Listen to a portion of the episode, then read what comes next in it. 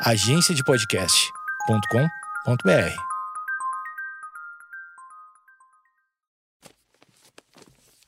papierpodcast.com.br. Oi, eu sou Eduardo Mendonça, você está no meu podcast, o Projeto Mendas. Esse é o episódio cento e lá vai se virando, porque tem a primeira temporada teve 100 episódios, esse aqui tem já deve estar com 15, 16, não sei, não fiz a conta. Eu comecei a gravar e não fiz a conta. Mas o entrevistado de hoje, que eu quero muito falar, ele não esteve na primeira temporada, às vezes eu repito um, um ou outro convidado, mas já devo dizer que depois da entrevista de hoje, gostaria muito que ele estivesse novamente. Este cara que está em São Paulo, enquanto eu estou no Rio Grande do Sul, gravou comigo de forma remota, como é a maneira correta durante toda a pandemia. Não só porque estamos em estados diferentes, mas também as pessoas que estão no mesmo estado, na mesma cidade que eu, estou gravando à distância. Lembrando, esta temporada toda toda está sendo gravada durante a pandemia de coronavírus, que em breve vai passar, não é mesmo? E eu, em breve, espero encontrar uh, todos os convidados. Vamos uma grande festa, uma grande festa do Projeto Mendes. Espero que não vá só eu. Né? Espero que não vá só eu. Mas claro, quando tudo isso passar, por enquanto a gente só vai Save the date lá pra frente, né? O convidado de hoje, então, ele não só é, é, é um cara que é um comediante, um, um, um, ator, um apresentador, ele também tá aprendendo a tocar sax, não é mesmo? Mas ele tem, além disso, uma outra habilidade, uma habilidade que, olha, adoraria ter. Desde criança, sempre me impressionei muito com as pessoas que faziam isso. Ele é ventríloco ou ventriloquista, não sei qual é a maneira certa, mas ele tem os bonecos de ventríloco levaram ele para muitos lugares. Japão, Estados Unidos e, e, e claro, claro, para a abertura do show de uma banda de rock internacionalmente conhecida. Bom, eu não vou contar tudo antes, da, da, da uh, antes de vocês ouvirem a entrevista. Meu convidado é Warley Santana, depois dessa vinheta que vai rodar agora.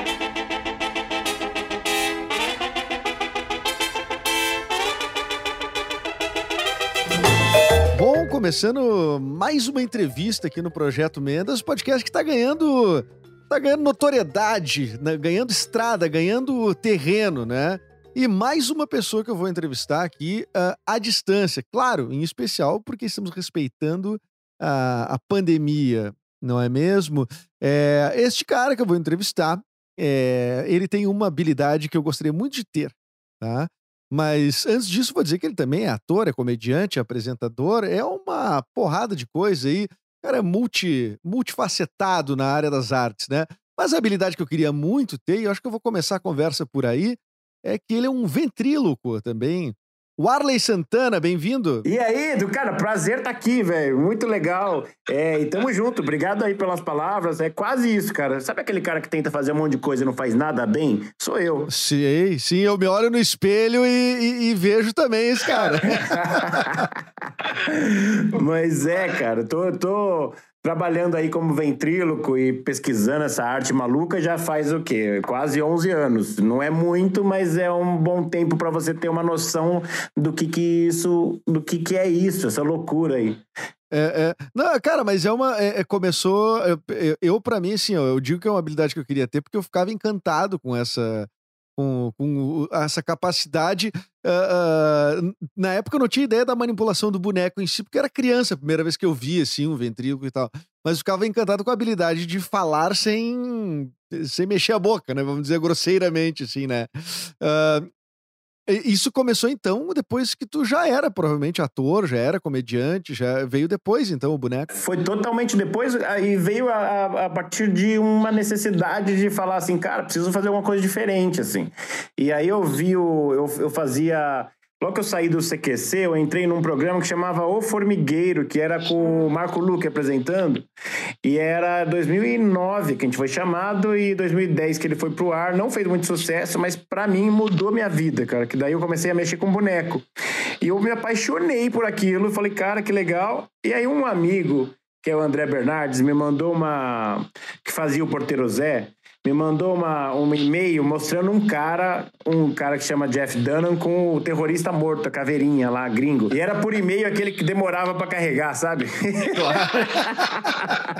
Era o jeito que tinha, né, de viralizar alguma coisa. Quando eu vi aquilo, cara, eu fui arrebatado. Eu falei, cara, isso é legal demais, cara. Eu já mexo com boneco. Fazia já stand-up por conta do, do CQC e falei, cara, quer saber? Eu vou investir nisso. E, e não parei mais desde lá. Isso foi em 2009. E aí a gente está falando hoje em 2020 e eu ainda sou tão apaixonado quanto aquele cara que viu aquele e-mail carregando depois de 20 minutos. Sensacional. E tu, e tu tem. É, é, tu, tu, é, tu é considerado assim, um, um bom, é, é, um bom ventríloco? Eu não sei qual é que é, tem, tem graus, assim, o que, que é. Quem é o cara, quem são as pessoas que são muito boas, assim, né, nessa habilidade. É, o que é legal também, de perguntar isso, porque assim, o que aconteceu, cara? O que tem acontecido? Tenho sido convidado para muita coisa que eu nunca nem imaginava, assim, que é, que é muito legal. Por exemplo, a gente fez uma turnezinha lá no Japão, né, como, como ventríloco, e lá agora, claro, é, para o público brasileiro. E, e, é legal porque quando a gente fala de boneco, a gente fala de uma, de uma possibilidade de qualquer público, e é verdade, não é coisa de vendas, não é nada. Porque a gente fazia durante o dia visitava as escolas, né? No, lá, eu tô falando do Japão, né? Visitava as escolas lá no Japão, que tem escolas de brasileiro, tem bastante brasileiro lá. E à noite a gente fazia os shows nos teatros e nas boates lá. Fiz lá com o Luiz França, né? Foi legal demais, cara. E é legal, óbvio que os, os textos eram diferentes, mas isso é legal para mostrar bem o que, o que se configura trabalhar com bonecos hoje. Porque pode ser para criança, a gente tem essa ideia que é só para criancinha, mas adulto e os mais velhos gostam muito, mais ainda que, que as crianças se bobear. E, e, tudo depende do direcionamento do texto, né? Então, é, Agora, quem é melhor, quem é pior, eu não sei dizer. Eu sei que eu tenho sido convidado para muita coisa muito legal e que, e que não dá para deixar de, de agradecer essa oportunidade de ter boneco, sabe? De, mudou minha vida. Não só porque apresentar um programa com bonecos na TV Cultura também, né? Que é, que é o Tá Certo e que tá indo super bem de audiência. Cara, boneco para mim veio para mudar e a gente tá sempre aprendendo. Cada boneco se manipula de um jeito, cada negócio tem a técnica. Eu quero te desculpa eu falo demais, Edu, porque eu me empolgo com esse assunto, cara. É, tô, o espaço é todo teu, cara. Eu quero te ouvir. Eu me interesso mesmo, cara. Eu tô falando seríssimo. É uma, eu acho uma habilidade das mais. É, mais legais do entretenimento, assim, acho que é, é, o boneco é realmente uma coisa muito encantadora, assim, tem tanto cara que manipula uh, estando do lado ali, né, quanto todas essas, companhias de bonequeiros e tal, uh, como por exemplo um, um, trabalho de bonecos Uh, que marcou minha infância e provavelmente de, de, muita gente que tem os seus 30 e poucos é, é a TV Colosso, né? E, e aí a gente tá falando, tu falou uma coisa, né? Que talvez os adultos gostem, se amarrem até mais, né? Era um programa infantil e eu conheço, eu trabalhei com um dos roteiristas, que é o Zé Rubens Chachá, que é um grande ator. E aí o, o eu sou ator também, aliás, é uma, uma, uma coisa que temos, temos, temos em comum. Mas o, o, o, o, o Zé Rubens Chachá, ele foi um dos roteiristas, junto com a Laerte e tudo mais. E, cara, ele, eh, eh, não, só monstro, cara. E ele, ele contando o que era divertido. Ele disse que foi uma das coisas mais divertidas que ele fez uh, na vida, ter que criar aquele, as histórias, né, aqueles quadros para aqueles bonecos, né? Cara, é, é, um negócio tão apaixonante, assim. E esses caras é, são feras, né, da, da TV Colosso. E aí tem. E, e, na TV Cultura eu tive o prazer de começar. O programa já tá na terceira temporada, tá passando todo sábado. Depende do lugar do Brasil, passa em rede nacional todo sábado, mas em Minas e em Goiás, em alguns lugares eu sei que passa todo dia e tal e tal.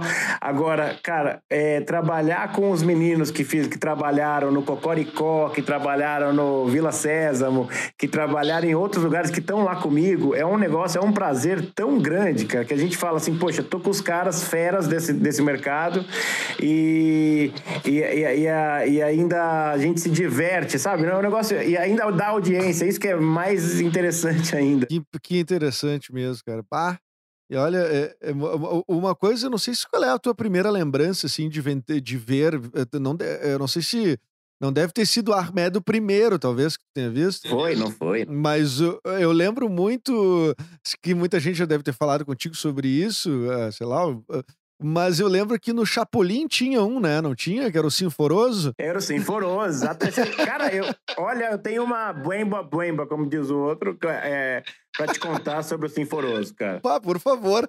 Tudo que eu queria era um segredo do Sinforoso aqui nesse podcast. Cara, olha, uma, uma, nota, uma nota que não é muito falada, muita gente não sabe, mas o Kiko conseguiu emprego no Chaves fazendo um teste o, o papel de um boneco sinforoso. Ah, não. É, olha, olha que coisa maluca.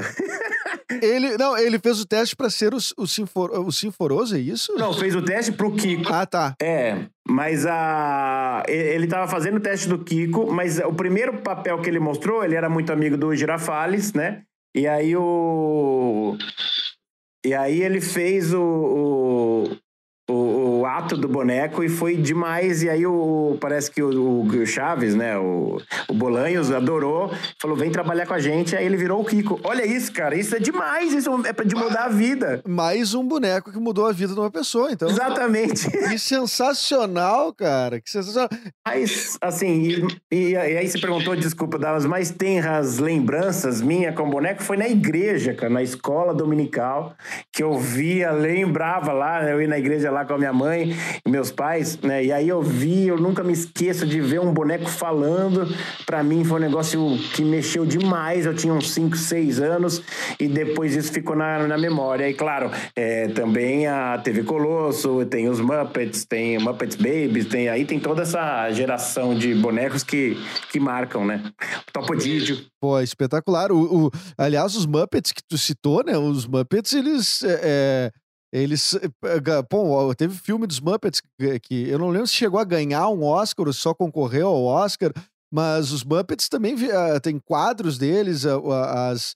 Uh, como aquele. Um, um, que rolou muito é eles cantando o Queen, né? Então, quer dizer, não, não, não, não tem tempo, né? Nós estamos falando de uma coisa antiga e que e que não tem assim envelhecer, né? O boneco não envelhece, né? Não só fisicamente, né?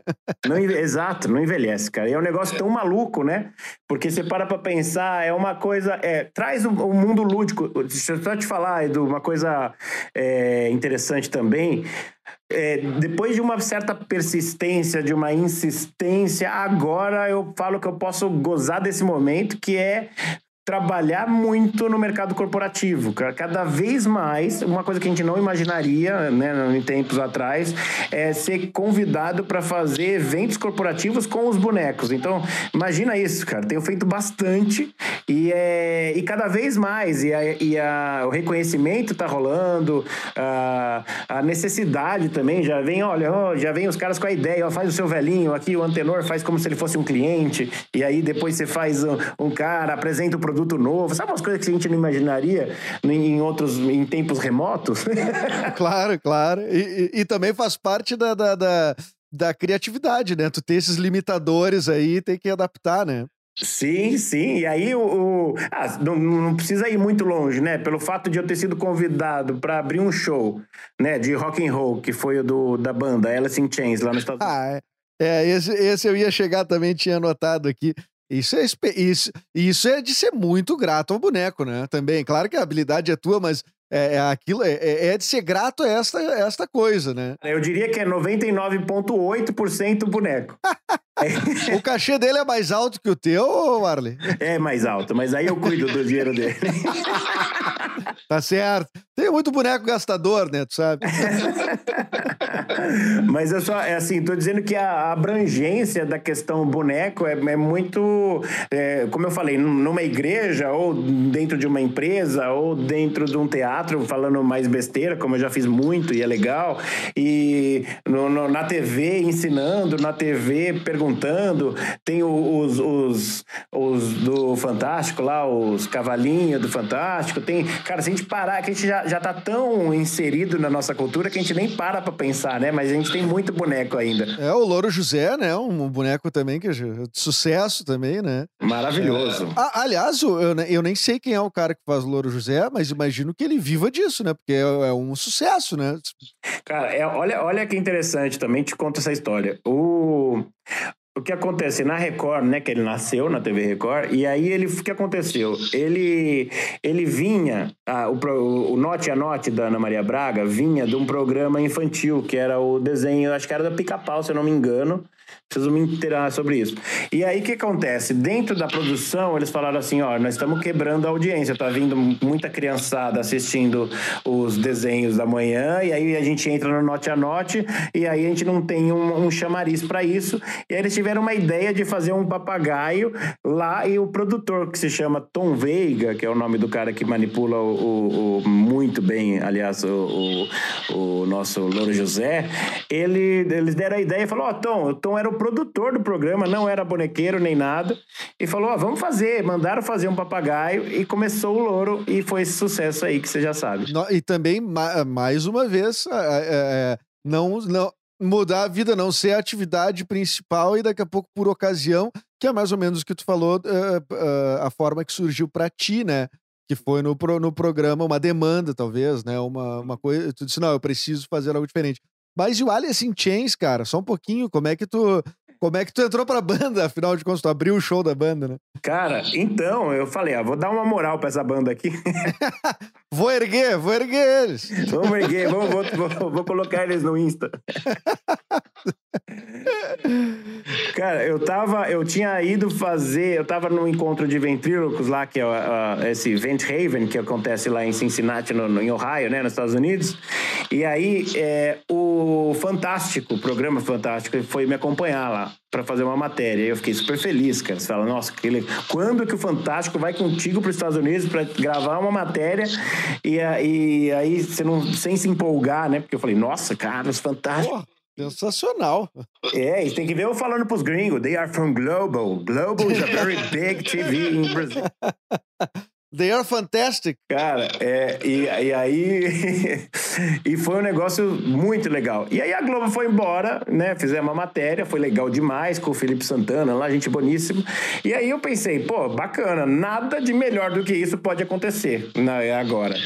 Mas a Globo foi embora e tu ficou lá. Tu não, tu não... Ah, eu tinha um dia livre, tava eu e o Júlio Wong, que, é, que trabalha comigo lá.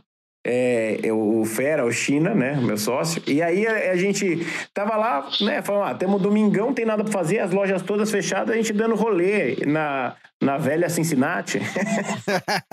Aquele, aquele rolê, né? De brothers, da velha Cincinnati. e aí a gente viu, isso era um domingo. Na segunda a gente ia embora, na segunda noite era o show dos caras. Eu até brinquei e falei pro Júlio, falei, Júlio, seria legal a gente ir no show pra assistir. Brinquei com a possibilidade de assistir o show dos caras. Sim, no, como, um, como um espectador comum, né? Não no palco, né? Ixi, o show do Alice in Chains, quero ver e tal.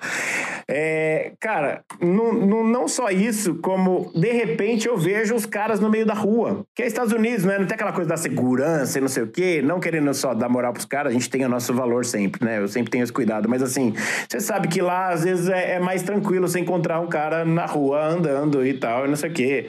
Como outro dia encontrei lá também o Evander Holyfield, se bem que esses dias eu encontrei o seu Jorge aqui em São Paulo, mas de calma, mas depois eu falo disso. É. Tá ótimo. Passamos mais de 40 minutos, foi legal demais. Os dois de máscara. E aí o que, o que rolou foi. É, eu fui pedir. Eu, eu tava meio na dúvida se os caras eram os caras. O Júlio também não tava meio na dúvida. E ele ficava no WhatsApp com a família dele aqui, ó. É o, é o Alice Chains ou não é? É, não é, sabe? Porque uma coisa é a gente contar, encontramos o Alice Chains, beleza. Mas a gente. Eu acompanho os caras há muitos anos, gosto muito deles. Mas eu não sabia se era realmente os caras ou não. Você fica na dúvida, ou são os fãs que estão pro show de amanhã, sei lá. Bom, nessa aí passaram algumas horas, a gente cruzou os caras várias vezes. Eu falei, ah, não, calma aí, eu vou pedir uma foto. E fui pedir uma foto. Quando eu fui pedir a foto, tinham cinco caras. Eu fui abraçar um cara que saiu e ficou um só, ou seja, só um deles era da banda. Bom, mas tu, mas tu acertou pelo menos o cara da banda. Acertei na, na terceira tentativa. Foi saindo, eu fui. Você, Yu, Yu, o cara dessa. É legal porque, ó, can I take a picture with you? E you é you, né? Você é. ou vocês, então, ou tu ou tu, ou vocês, né? Tu, é bom. É. Aí o, o cara me abraçou, tirou e eu falei, ah, esse eu sei. O único que eu lembrava mesmo que era o Sean Kinney, que é o baterista. Sim. E o cara olhou e falou assim: Hi, where are you from? Né? De onde você é? Eu falei, cara, I'm from Brazil. E aí ele perguntou, cara, o que, que você faz no Brasil? E o Júlio, tagarela, assim, com o sotaque maravilhoso dele, falou: He's a ventriloquist. Opa, sotaque perfeito, assim, o indiano clássico. Is a ventriloquist. e eu falei, pô, Julião, legal. E o cara, really? E aí, sabe esse negócio que a gente tava conversando agora, que acessa, eh, de ver a TV Colosso, de eu falar que eu vi lá na igreja, que eu vi não sei aonde, que eu vi na- essa coisa do boneco e te, te traz pra um mundo? Eu acho que aconteceu isso com o Batera, com o Shankini, cara. Cara, eu, mas com certeza. E, e- e outra coisa, e, e o grande. é, e o grande perigo de tu dizer que tu é um ventríloco ou que tu é qualquer coisa é que tu tem que estar sempre preparado para que para executar aquilo ali, porque a chance pode vir eh, do nada, né? Como veio. Aconteceu, né? Putz, out of nowhere mesmo, assim. Foi um negócio meio do nada, do blue, né? Do blá. Não tem o que conecte, né? A não ser o acaso, ter encontrado os caras, ou o destino, ou o que quer que o universo justifique, mas é, é, não tem ninguém fez a ponte entre vocês e tal. Aliás, tu até errou o cara, tu foi falar com as pessoas que não eram da banda, e aí. e aí, no fim, o cara da banda que tava ali era o cara certo da banda, talvez o cara que gostasse de, de, de ventríloco e tal. Mas não exatamente, é o líder, né, da banda, né, o, o Chan. E aí o, o que é muito legal, cara, é que é, ele chegou e falou assim, na, na lata, mas na lata, assim, Edu, na lata. Chegou assim, o que você vai fazer amanhã, cara? O que vocês vão fazer amanhã? A gente falou, pô, volta pro Brasil. Ele, ah, que pena. Eu falei, como assim? Por quê? Ah, porque vocês podiam abrir nosso show. Eu falei, não, calma aí, cara. Não, mas também não tô com tanta pressa pra ir pro Brasil. Gente, cara, deu um preju que o Júlio reclama até hoje, cara. Aqui, ó. A gente teve que remarcar hotel, é, alugar mais um dia de carro, que você sabe, em dólar tudo, a gente nu- nunca teve grana, e aí, de repente, estamos lá gastando. Já tinha gastado com, com né, de estar lá sendo acompanhado pelo Fantástico. E aí, nossa, aí, cara, falei, cara, vamos ficar mais um dia, óbvio que vamos. Vamos abrir esse show e vamos, vamos lá. Gastamos uma grana para continuar lá. Mas foi legal demais, porque remarcamos passagem, inclusive, né? Sim, mas a coisa óbvia a se dizer, né, e clichê que nada paga essa experiência. E é verdade, né? E nada paga. A gente tá pagando em suaves prestações até hoje. Aliás, vocês pagam. Tirando vocês, ninguém mais paga essa experiência. Mas na realidade, cara, é só agradecer, falar, olhar pra cima e falar, Deus, muito obrigado, porque foi uma oportunidade maravilhosa. Foi um negócio de. Cara, se eu falar pra você que o, o- coração veio na boca, é pouco, porque é, foram vários. Porque aí você começa, beleza, aceitamos, aceitamos. Aí depois que a gente aceitou, os caras foram embora, olhamos eu, um pra cara do outro e falaram: será que é verdade? Será que é isso que tá acontecendo? Será, cara? Correr, correndo o risco de tu chegar lá na porta do, do show, lá, bater e dizer, não, eu sou o ventríloco, vim Who aqui. are you, né? Abrir o show, os caras, que ventríloco, cara? Que história é? Mas você acha que isso não veio, ainda mais com o nosso, né, com a pegada, fala, cara, não pode ser verdade? Você acha que isso não veio na cabeça e fala assim, cara, estamos gastando essa grana e ainda fomos enganados por uns mané. Que nem era o Alice in Chains. Nem era, É, o cara é, sósia só. É isso. Mas, cara, aí tu, aí tu chegou lá pra fazer, deu tudo certo, que eu já até, já vi em vídeo. Mas é, é, qual é o, o tamanho do show do Alice in Chains, assim, só pra gente ter uma ideia de quantas pessoas estão te assistindo? O teatro tem capacidade para 8 mil pessoas, aquele teatro. Nossa senhora. E é um teatro maravilhoso e tava lotadaço e ficou gente pra fora, cara. Foi um negócio absurdo, mas assim, se eu te falar que nesse momento que a espinha é, né, deu aquela esfriada na espinha, foi quando a gente caiu a ficha que a, que a gente ia fazer o show dos caras e a gente tinha que pensar em como a gente ia entreter aquela galera. Sim, 8 mil pessoas e a tua arma era um boneco. Daí disse, pau, eu vou ter que achar algo. Não tem um instrumento pra tocar, é o boneco, é o boneco falando. E aí foi pensando, repensando, pensando, repensando, é, conversa de WhatsApp nos grupos de humoristas e os caras não estavam nem acreditando, né? Bah, cada um falava. Aí eu lembro que até o Oscar Filho, um querido amigo, falou: Arley, fala de drogas. Falei, cara, não, cara, não. Os caras perderam os caras para as drogas. Teve dois que morreram, sei lá. É bom, é importante conhecer a história um pouco da banda. É, então. Mas eu acho que ele tava tentando ajudar, né, cara? Eu, essa hora deu vontade de chorar quando eu falei, não, cara, se eu falar de droga com os caras. Mas aí o Gueré, que é o querido também, que é humorista aí também. Fábio Gueré. É, Fábio Gueré.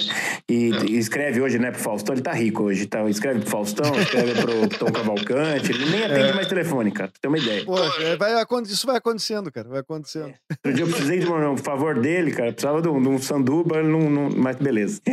e ele falou, Arley, as besteiras que você faz, aqueles trocadilhos, faz com eles, cara. Foi isso. Legal, melhor conselho. Sabe aquilo que tu faz? Então é isso aí. Vai lá e faz. e foi isso mesmo, porque assim, você pensar a música mais famosa, Man in the Box, tem tudo a ver, o homem da caixa. Vou tirar o meu homem da caixa, vou fazer meu boneco e, vou, e é isso. E a gente começou claro. a pirar nisso, cara. Pirar. Tanto que a gente não dormiu, obviamente, de um dia pro outro. Eu tava nervoso, eu não sabia se eu ensaiava, se eu chorava, se eu é, passava nervoso.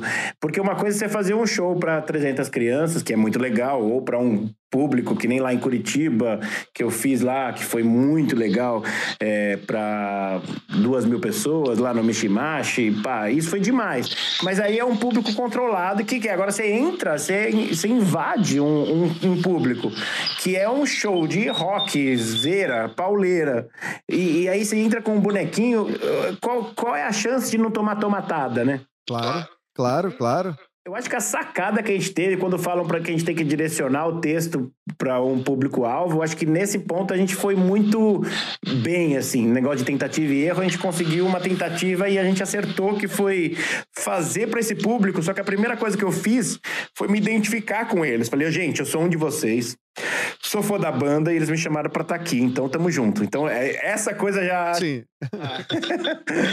Aí eu fui pro emocional, porque era aniversário da minha mãe, e é verdade, eu ia voltar pro aniversário dela, não voltei porque eu fiz o show, mas dei de presente isso pra ela, segundo a minha própria percepção da vida.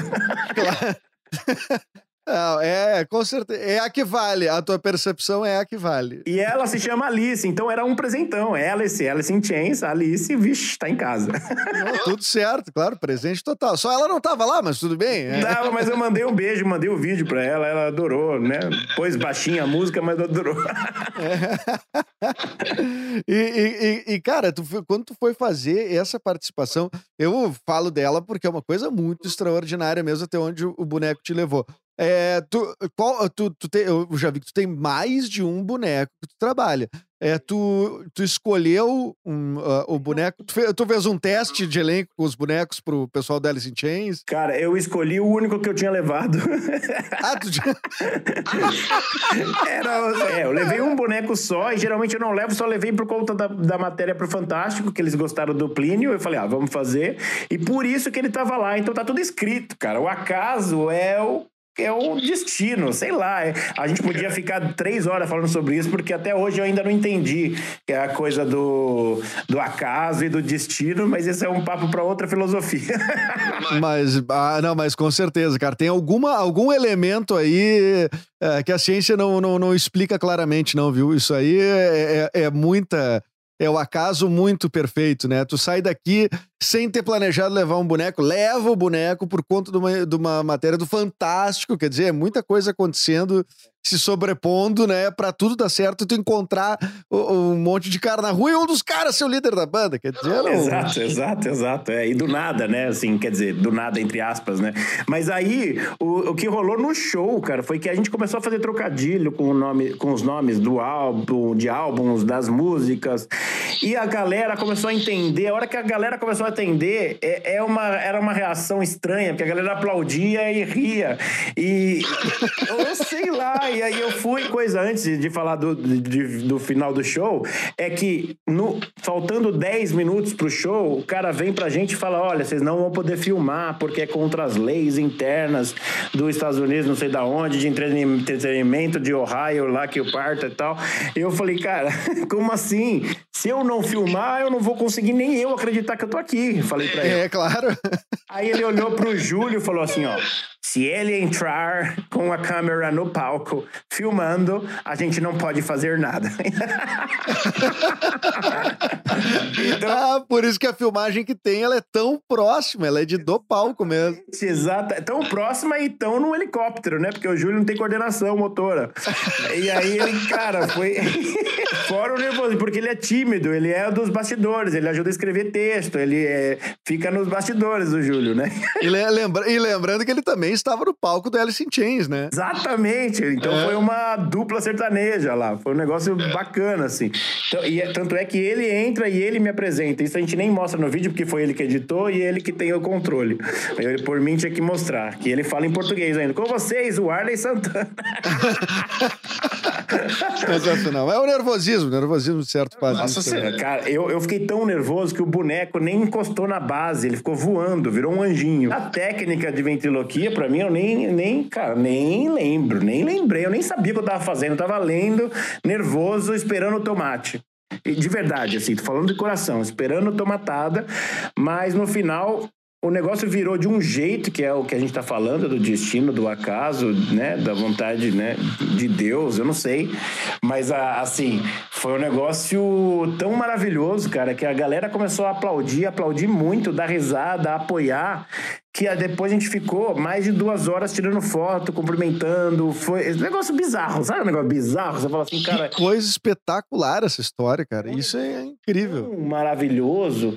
E, e, só para falar, e uma coisa que eu quero registrar, que eu, às vezes é, a gente esquece de falar, cara, que os caras é, foram tão gente boas de dar, de dar essa oportunidade. Dois anos depois do show, que foi agora, no passado, ou outro ano, eles lembraram de mim, lembraram que eu era de São Paulo, vieram fazer um show aqui, aqui no, no estádio do Palmeiras, aqui no Allianz Parque. Lembraram de mim, me mandaram um e-mail me convidando para assistir o show, cara. Olha que legal. Poxa, que. Pô, agora tu, tu criou uma relação, né? Tu tinha camarim? Tinha um camarim teu? Tinha só pra não, lógico. Tinha um camarim só pra mim. Eu não queria me misturar também, né, cara? É, claro, por favor, né? Não é assim.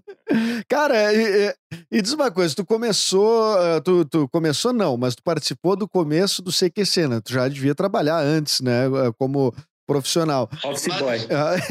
É verdade? Foi de office boy pro CQC? Brincando. É, é quase isso. Não, eu brinco com o Rafa Cortez, que ele era produtor do, do programa e virou um baita repórter maravilhoso.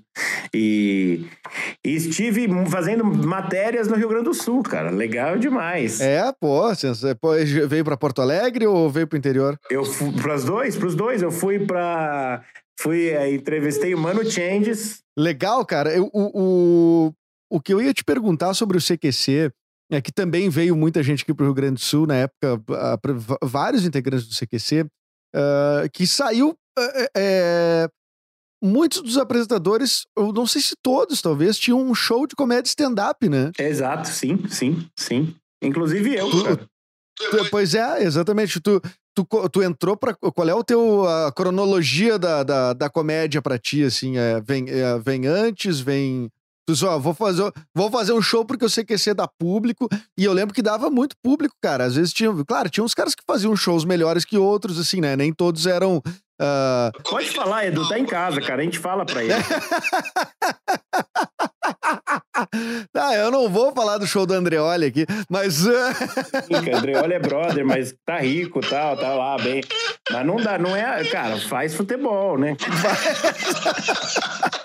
Exatamente. Eu me lembro, mas eu me lembro que alugavam aqui pro salão. Uma bela salão. palestra, vai, que ele dava. É, como show de comédia, uma palestra incrível mesmo. Ah, cara, eu assisti, eu nem dormi. Assim, eu...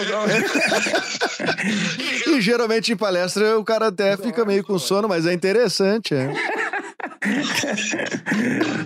mas tinha aí, tinha o Cortez também, cara. O Cortez também conseguia fazer uma bela palestra. A gente tem muito. Uma bela...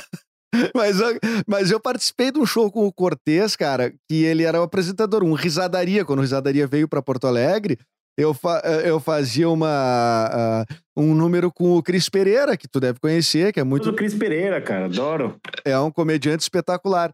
E nós fizemos, a gente fazia um espetáculo juntos, porque a gente trabalhou na mesma rádio. Hoje trabalhamos em rádios uh, concorrentes, vamos dizer assim, mas a gente tinha lançado um show de personagens e tal, que era o Hospício.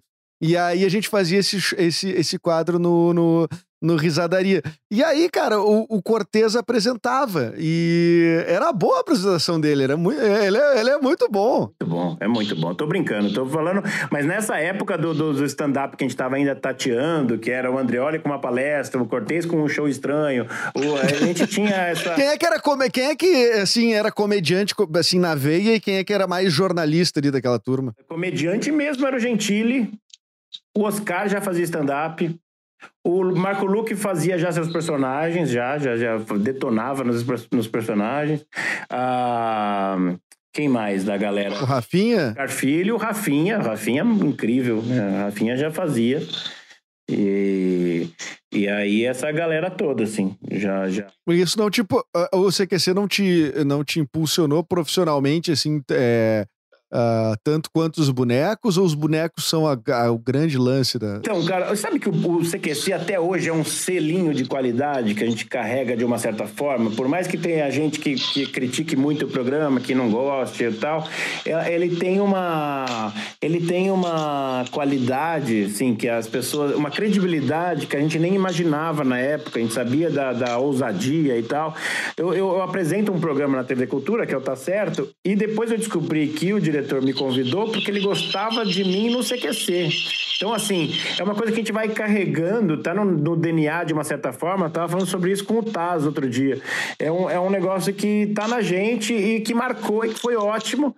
E para mim, mesmo alguns shows que eu fiz, inclusive em Curitiba, cheios, por conta do CQC, eu acredito, assim. É claro que depois os bonecos eles deram uma outra volta na vida, um outro público, talvez. Eu não sei ainda. Eu, eu recebi umas mensagens agora, assim, eu recebo bastante do programa da, da, da, TV Cultura, que mães que falam, eu gostava de você no CQC, agora quem gosta é meu filho no, no seu programa novo. Então, assim, essa relação estranha de se sentir mais velho. Mas tu é. Qual é o mais velho? Velho que você tá falando só pra eu saber onde é que eu tô mais ou menos? Não, eu tô com 42. Tô 43, ah, tô... 43. Ah, bom, eu tô com 35. Tá, não, tamo a caminho. Mas o, o pessoal do CQC agora tá tirando o Taz, né? Que eu acho que é o mais velho, né? Mas o resto mais ou menos regulava de idade. Eram os caras dos seus 30 e poucos anos ali. Uh, fazendo aquele programa que eu não, é, é, até não estava muito na pauta especificamente do CQC, mas eu me lembro do, uh, de uma característica que tinha. Uh, eu não sei se para o Brasil todo era assim, mas aqui, pelo menos, a percepção no Sul era de que o CQC era um, um, um rival ou um concorrente do pânico, de certa forma. A ideia passava, mas é, não era essa a intenção, assim. A gente tinha mais a vontade mesmo. Mesmo porque nos bastidores a gente era muito brother da galera do pânico. Então não tinha. A gente se ajudou muito, assim, eu acredito. Mas o. Mas é que o, o pânico é uma coisa mais descrachada, né? E, a, e muito legal, ousada também. Mas a gente tinha aquela coisa mais de pegar por um outro lado, um lado mais político e tal. Eu tive o prazer prazer imenso de, de, de entrevistar ao seu Colares, cara. Olha aí, ao seu de Deus Colares. Seu de Deus Colares, sensacional. Mano Changes, quem mais entrevistei aí? Foi a. Ah, uma...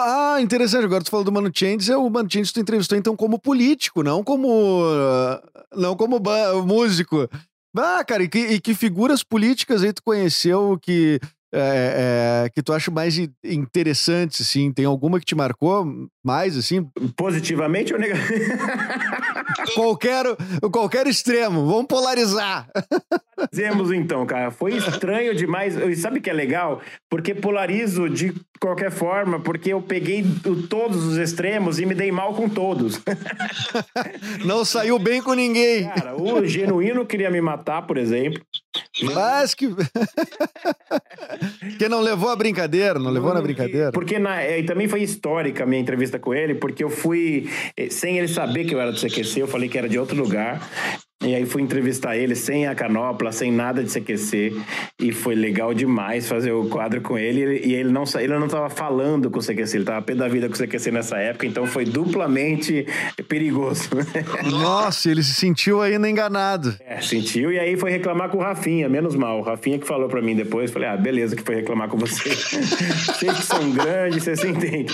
Mas aí peguei o Fleury, peguei o, o, o, Bolachinhas Mabel, Sandro Mabel, é, é, é, assim, tudo que é partido, tudo cara com todo o histórico possível. Tinha cara que tá, tinha envolvimento com mensalão, tinha outro que não, tinha outro que era oposição, tinha outro que. Então, assim, foram 30, 40, né? Então, até ao seu Colares foi maravilhoso, ele foi muito gentil com a gente.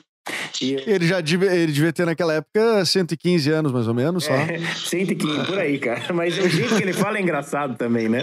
Sensacional, claro. Figura, é, é, é a típica figura mesmo, assim, né? Da, política. E ca... Maluf, né? É, são figuras que a gente tem na política que marcam, né? Claro, até eu acho, cara, eu vou te dizer, não sei se é uma coisa meio saudosista da minha parte. Saudosista, não sei se no bom sentido, mas eu digo, eh, talvez uma, o jeito que eu percebo as coisas. É, me parece que essas figuras políticas antigas, elas eram mais caricatas, ou elas eram mais interessantes por si só, porque tinha um jeito de falar, ou não sei o quê. Hoje parece tudo um pouco meio pasteurizadão, meio dentro de, um, de, um, de uma ideia de comunicação, de uma ideia de publicidade, assim, meio, uma ideia meio de marketing político. Concordo plenamente contigo. Eu concordo muito, muito, porque você pega um Jânio, né? O Meloia, por exemplo, sabe? Aquele, aquele figura, né, cara? O figura. A gente tá falando do Alceu, mas tem o Jânio, tem o Maluf, tem, o, tem uns caras muito. O próprio Sarney, né? O que era o Brizola falando, né? o, cara, o cara entrava no Roda Viva e dava uma, uma, uma pausa de 30 segundos e ninguém ficava, ninguém falava nada, ficava todo mundo apavorado. A questão, eu lembro, lembro até hoje ele falando, cara, é verdade, é muito marcante, é verdade, é verdade. É, então, a, a, e, e, às vezes, assim, a gente pega hoje no, no na, na, política, a gente, primeiro que tem, tem, péssimos oradores, assim, né? Isso a gente tem visto, que para mim uma das eleições mais tristes, assim, de ver eh, debates, para mim foi a, a, o Aécio e a Dilma, que, que nem, assim, ó, que, que, que a questão, a, a oratória em si era era, era difícil, né? Era difícil, assim, tu fica assim, poxa, mas é, tá, eles estão se esforçando para falar direitinho, né? Então, então acho que essas figuras aí uh, fazem um pouco de falta. Tu acha que o CQC hoje, uh, por exemplo, é, na, com, com essa política tão tensionada, vamos dizer assim, é, sobreviveria algum repórter do, do, CQC em Brasília? É, eu acho que não, cara. Eu acho que não. Assim, na, naquela época a gente já ficava com medo. é, hoje tá pior, né? Já era tenso, né? Eu acho que o programa bombaria no, no melhor sentido ou no pior agora. Se o programa tivesse rolando, eu acho que teria muita coisa muito legal. É claro que a concorrência com que existe por aí já de piada dos próprios políticos é difícil, porque você sabe o que eu tô falando, a galera. Poxa, Cara, só um pouquinho, né? Fica, os caras dificultaram a vida de quem produz entretenimento. Quer né? ver aquela série do, do, do, House of Cards, né, cara? O House of Cards era uma série estourada, né? E, e virou um programa de política amadora. É, Grêmio Estudantil de, de escola. Que isso, cara? Os caras, no Brasil, os caras pegaram aquilo ali multiplicaram, né? Não tem né? nem comparação, né? Cara, o House of Cards agora parece no máximo TV Colosso, cara. É, é, exatamente. É claro, não, mas. Tinha de ver, não é nada. Não dá nervoso. Não, assim, uma, uma, uma série leve, né? Uma série light. Dá um pouco da política e da polarização, mas que House of Cards. Cara, e diz uma coisa, é, eu, eu, eu vejo que tu posta muito no teu Instagram uh, fotos uh, antigas, de épocas variadas. Assim. Antigas eu digo assim, trabalhos em 2014, 2017, sei lá. E, e, e tu é uma espécie de um TBT, assim, tem, tem bastante no teu. No... Tu, tu é um cara nostálgico? Cara, essa pergunta é muito boa, cara. Eu, eu, eu tenho. Eu me de, sabe que eu tô, quando você tá se redescobrindo? E esses dias, por exemplo, eu recebi uma foto de 2006 que eu nunca tinha. Eu, fiz um. Gravei um comercial com o Ronaldo antes de qualquer coisa de CQC, então gravei lá na Espanha. Ele jogava no Real Madrid. E eu fui lá, gravei um comercial, era da Brahma Mundial, foi legal demais. E eu não tinha, né? A gente não tinha eh, celular na época, né? Então, é por isso que eu, tô, eu falo que eu me sinto velho, cara. Não tinha celular, não tinha nada. E eu, eu não tinha. E aí eu, eu registrei tudo com uma câmerazinha que eu tinha, fiz um monte de making off, só que ficou na casa de uma ex-namorada que eu nunca mais falei, e aí já era. Poxa. Então, e esses dias chegou uma foto minha com o Ronaldo desse filme. Que é uma menina que está num projeto novo comigo. Eu falei, cara, que legal, me empolguei. Então, nesse, nesse ponto, assim, de nostalgia, eu não fico muito pensando no que eu já fiz, mas quando a gente lembra, a gente fala, cara, que legal demais isso, cara. Eu tenho que resgatar. Eu acho que memória é sempre muito importante, né? Eu acho que a memória faz um país. Falei bonito agora, né? Poxa, eu vou anotar aqui. Deixa eu... É o nome do episódio, a memória faz um país. É, é ao seu Colari. Mas, uh, e é, cara, de fato, se a gente não lembra do que a gente fez, quem vai lembrar por nós? Essa é outra frase. É, claro. Ah, mas peraí, mas não vai caber tudo na, na, na descrição. mas não é isso? É, é, isso, cara. Se a gente não. E eu acho que a, o Instagram, essas redes sociais, elas dão uma oportunidade de a gente lembrar do que a gente já fez e saber para qual caminho a gente está trilhando, para não se perder, ainda mais nesses momentos assim que a gente fica meio perdidão, fala, cara, e aí, o que, que eu faço agora? Que que, onde que, que eu tô? O que, que eu já fiz mesmo? Sabe, essa, essa, isso, isso tudo é muito legal, muito válido. E aí, tu, o que que tu preenche na ficha de hotel, assim, de tanta coisa que tu já fez, o que que... eu ponho um nome falso, né? Porque geralmente eu saio antes de pagar. tá. É, é, é, é ator. É, ator. Mas, cara, tu tem, tu tem, tu tem o estigma como ator de ser um. Uh, de levar tudo pra comédia? Eu digo isso porque é uma, é uma coisa recorrente, assim. Quem é comediante tem que provar muito que pode fazer drama. Cara, eu tenho que provar muito para fazer comédia ainda. ainda preciso provar uma coisa. Depois. eu não sou o Jim Carrey que fala agora vou fazer um drama. Mas é engraçado falar de começo de carreira, assim, que eu, a minha ideia era uma coisa shakespeariana, né? Uma coisa assim, vitoriana. Vou fazer teatro, vou fazer ah, drama, eu sou ator. E aí Sim. eu. Opa, uh, tá, enche de público no Brasil, né? aí, aí o que aconteceu? Eu comecei a fazer alguns curtas-metragens na época de película ainda. Eu tô me sentindo velho mesmo, cara, assim, que eu comecei cedo e tal, fazendo é, película 16mm, tal, tal, tal. E aí eu comecei a ser convidado para começar a fazer papéis mais cômicos, cada vez mais. E o CQC me convidou porque o diretor me viu numa peça que eu fazia com a Mara Carvalho, que era é, de corpo presente. E eu fazia um, um canadense que só fala inglês, era cômico, era legal demais aquele papel, o cara curtiu me convidou. Então, assim, eu sempre que comecei lá no grupo Tapa e fazia uma coisa, vá, mas aí não, não rolava, não rolava, foi rolando mais comédia, comédia, e aí o CQC falou: ó, é isso que você faz, cara. Rotulou e falou: pronto, vai, to. E, e, mas tu não te incomoda isso, assim, tu, ou tu tem vontade, assim, pô, tem alguma coisa que eu gostaria de montar ainda, um espetáculo, ou fazer uma série de TV que seja uma, uma ficção um pouco mais dramática, enfim? Cara, eu tenho, eu tenho muita vontade. Por exemplo, fiz uma participação agora na, na nessa série da Hebe, e foi, foi um negócio tão legal fazer um papel que não fosse cômico. Para mim, me deu um prazer diferente. Primeiro que contracenar com a Andréa Beltrão, por mais que tenha sido uma cena pequena, foi um, um, lance muito... E ela também é de comédia, mas ali ela não tá. Ela é fazendo... incrível. Essa mulher é incrível, uma super atriz. Eu já vi ela no teatro, no Rio de Janeiro, naquele teatro que é dela e da Maria de Severo, o, o, o, no Poeira. E, e, cara, ela é uma loucura em cena. Ela, olha, é uma, uma, é uma grande parceira para contracenar, hein? É maravilhoso. E para mim foi um prazer imenso, sem, sem clichê, mas aquele presentão mesmo, que a gente gosta de falar, né? Que ela foi um presente, né? Mas foi. foi e ela foi o mais legal, cara, que, que eu te falo de coração. Ela não tinha decorado a minha deixa para me dar, e aí eu falei para ela: olha, Andréia, tá faltando. Ela, ai, desculpa! E aí foi maravilhoso, porque daí eu me senti melhor ainda. Claro, porque daí tu fica meio assim, né? Tu diz, mas como é que eu vou falar pra ela? Tadinha, ela tava na décima cena dela do dia, né?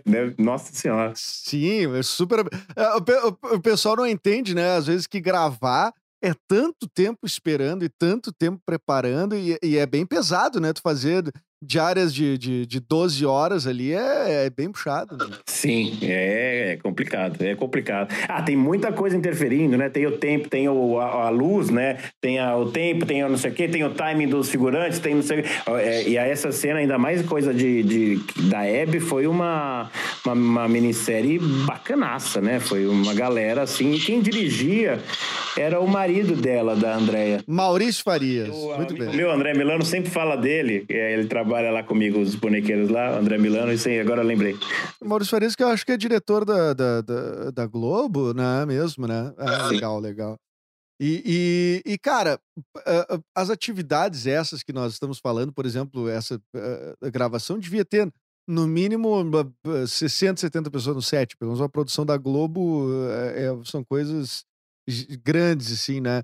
Hoje, por conta de, da não possibilidade de aglomerações, né? Várias atividades foram mudando. Lembrando que esse episódio está sendo gravado na pandemia, eu sempre ressalto aqui, porque, essa foi uma das coisas que mudou nesse podcast. Eu não recebo mais as pessoas fisicamente. Eu e tu até nem teria como, porque eu moro no Rio Grande do Sul e tu em São Paulo.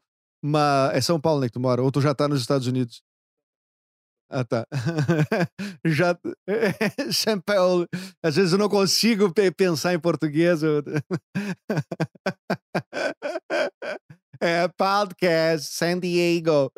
Ah, mas o, o, o que que mudou? O que que tu não tá conseguindo fazer? O que que tu tá conseguindo fazer, cara, da- durante a Eu não tô conseguindo fazer, ganhar dinheiro. Isso ninguém tá. Cara, não, mas tô- eu tô. Cara, na, na realidade eu não quero ser ingrato, não, porque eu peguei um evento maravilhoso que eu apresentei agora para uma empresa multinacional e aí, olha que louco, cara, fiz em, espanhol, em espanhol, apresentei para todo o Paraguai e Latinoamérica e tal, que era uma empresa e eu fiz o evento, um evento sério, cara, isso que é legal.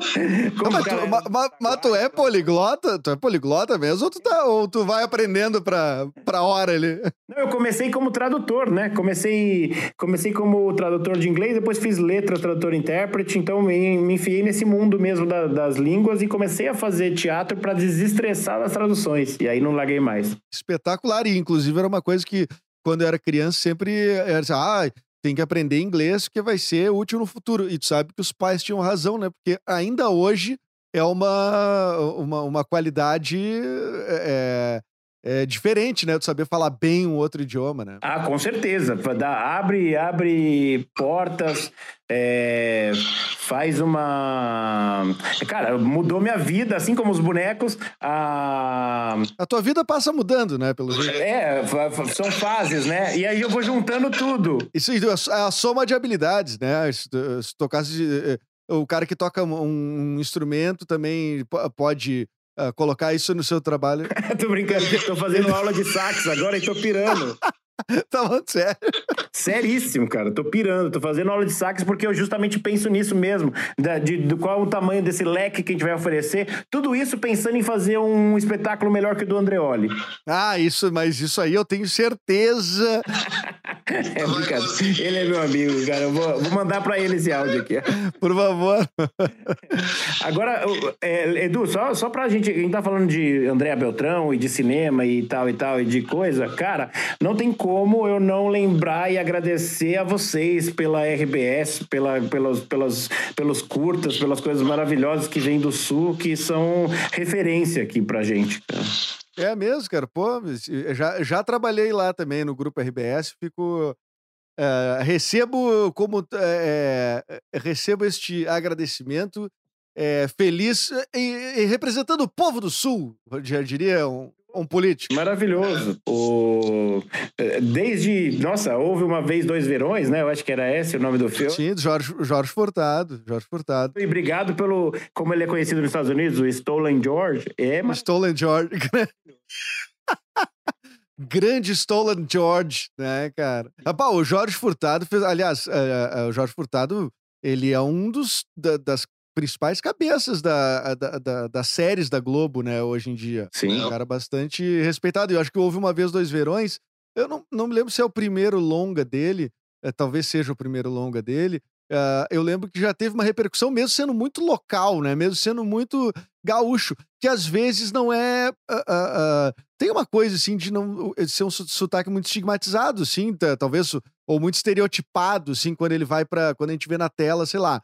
Uh, em rede nacional, a pessoa que tem o sotaque gaúcho, ele é sempre o gaúcho da novela, assim. Eu, não, eu acho que é, eu lembro disso quando saiu Houve uma vez dois verões, eu assisti em, em fita cassete VHS, que eu falo que eu tô ficando velho, eu tô ficando velho. E aí, e, e, eu acho que foi na mesma época e eu adorei, cara. Foi um negócio assim, e tudo, né, da casa de cinema, pô, ah, tudo, tudo que, que vem que vem do sul traz essa, essa qualidade, traz essa. É uma, uma cena que tem no, no, no Uma Vez Dois Verões que também que mostra que eu tô velho e que mostra que também tu, tu tá nessa também comigo. É, que é o seguinte: eles saem, eles pegam um táxi, tá? Vamos dizer assim, é, num ponto X da cidade, assim, e eles atravessam a cidade e vão para o bairro de Ipanema, que é a Zona Sul. Então seria como atravessar a cidade de um lado ao outro aqui. Uh, e aí termina a corrida e o, motor, e o taxista diz assim: é, sete reais. E eu disse, pá, sete reais? o, o, dinheiro valia tudo isso naquela época. Cara, não, mas aí a 100 modos também, né, da TV Colosso, né, o pessoal de todo... Cara, é muita influência que tem do Sul, é um lugar... É, os, os bonecos da TV Colosso são daqui, né, são, é os bonequeiros são daqui, né? Sim, sim, Ferré, né, todo mundo, né, toda a galera. Que legal, cara. Tô... Tá, e, e, e, o que que, já, já que a gente já falou de várias coisas do passado e tem, e a gente só mostra o quanto tempo passou desde que a gente nasceu, é, o, o futuro, o futuro, vamos falar do futuro.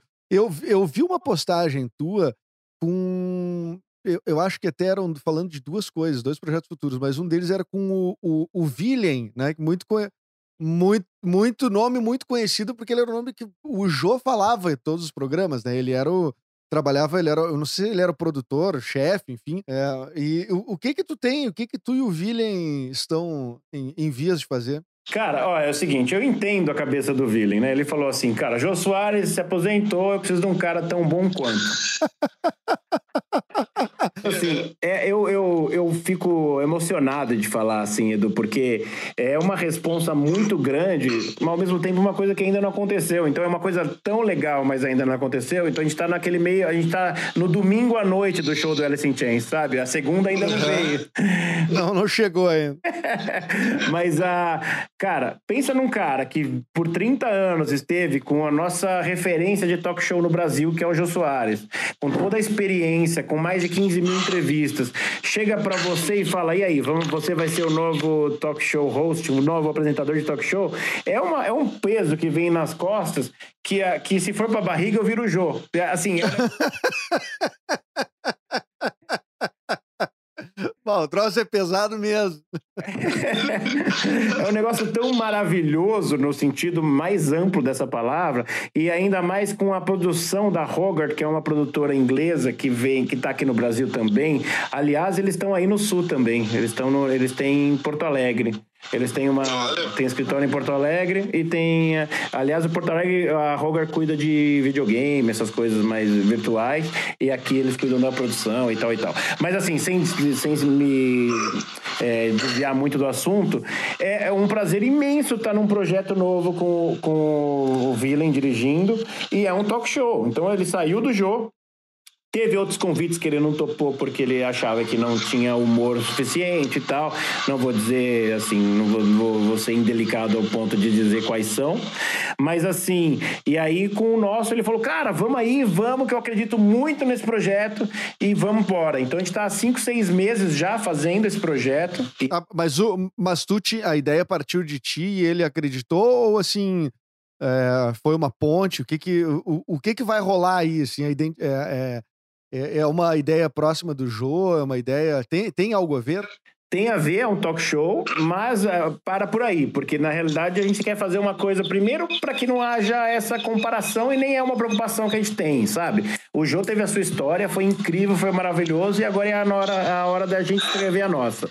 Tô, eu tô bem seguro em relação a isso, mesmo porque a gente tá com uma com, com essa com essa com essa com esse intuito, com essa vontade, com essa com esse tesão de fazer.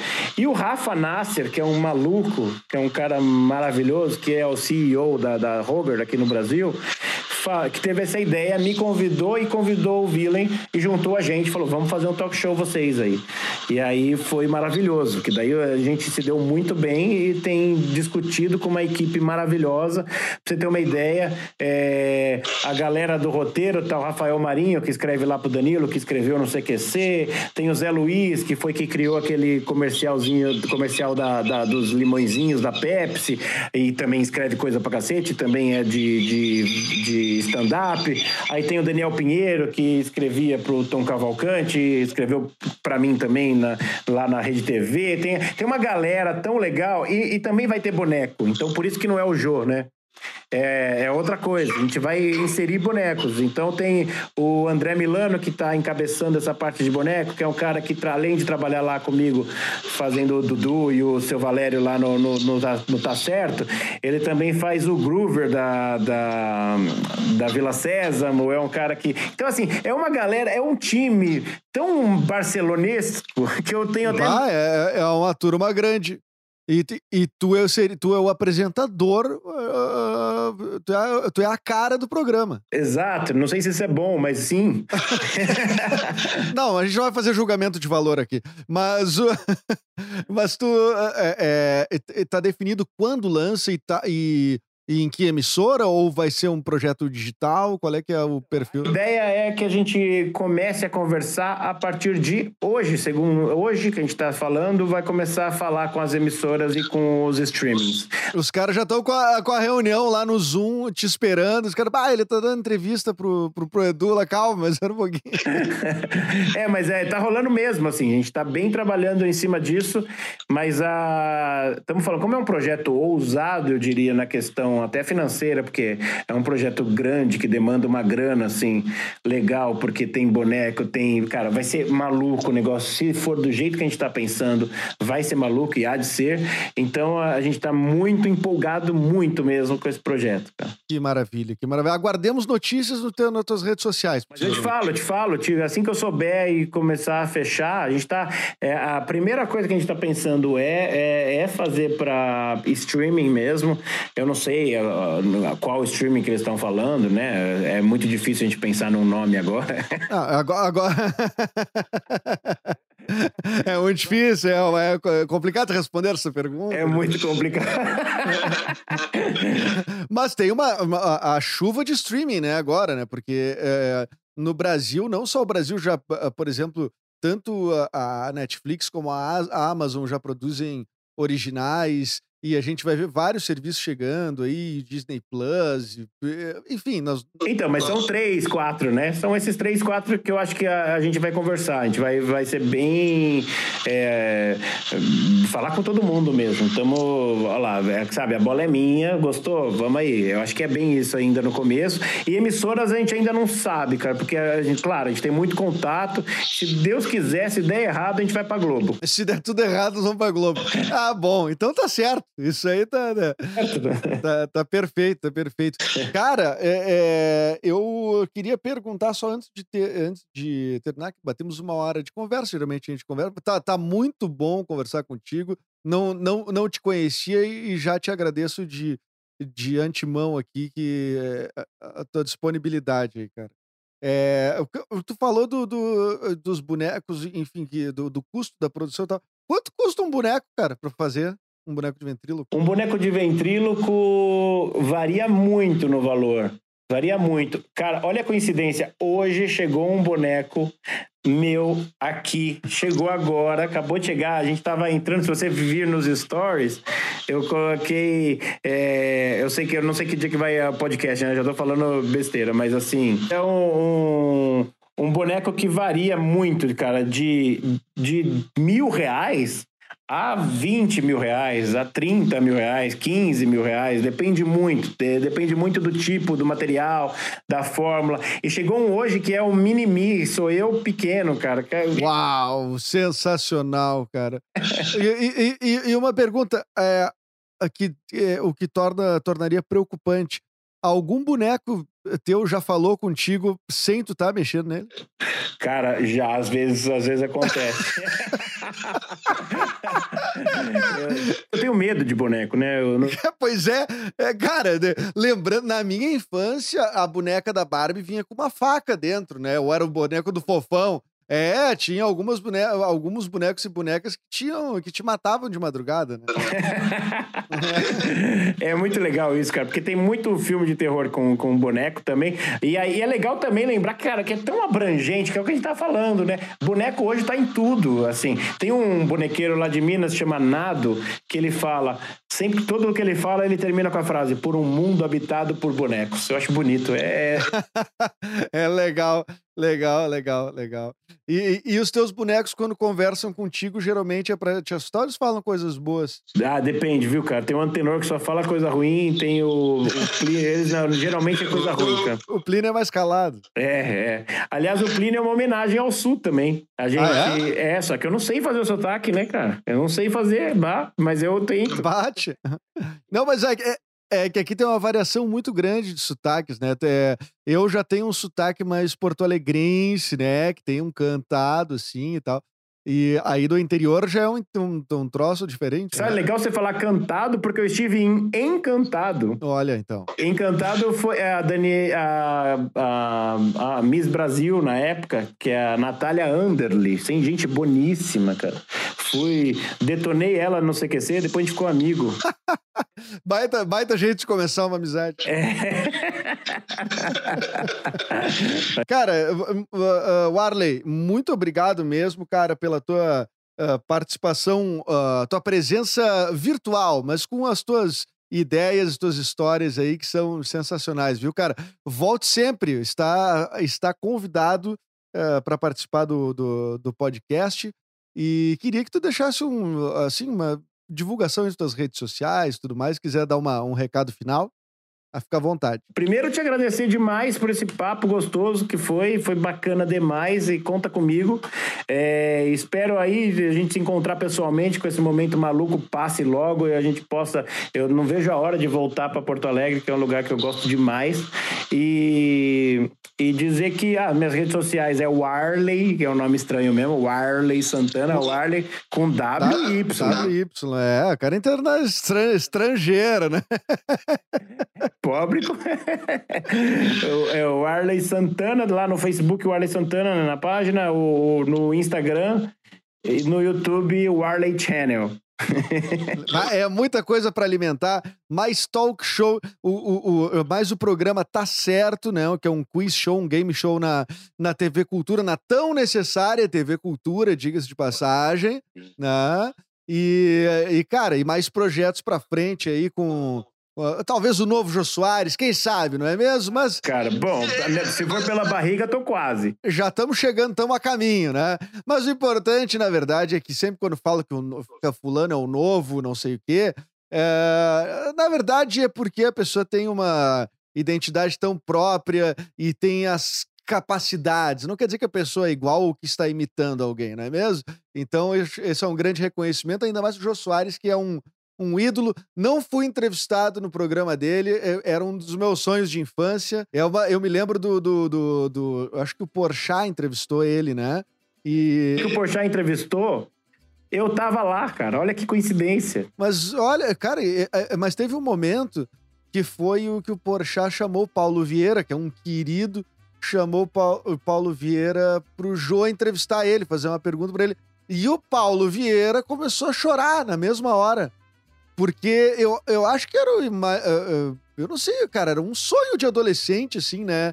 Ser entrevistado pelo Jô parecia uma coisa tão divertida, né, cara? Sim, é maravilhoso, né? Não tem nem que falar, assim. É, é um ícone, é um cara que, que me marcou, marcou todos, né, assim, a todos nós, e, aí eu tenho com assim, eu ganhei, eu ganhei, vou te falar, cara, ganhei do Villain a canequinha do jogo, cara.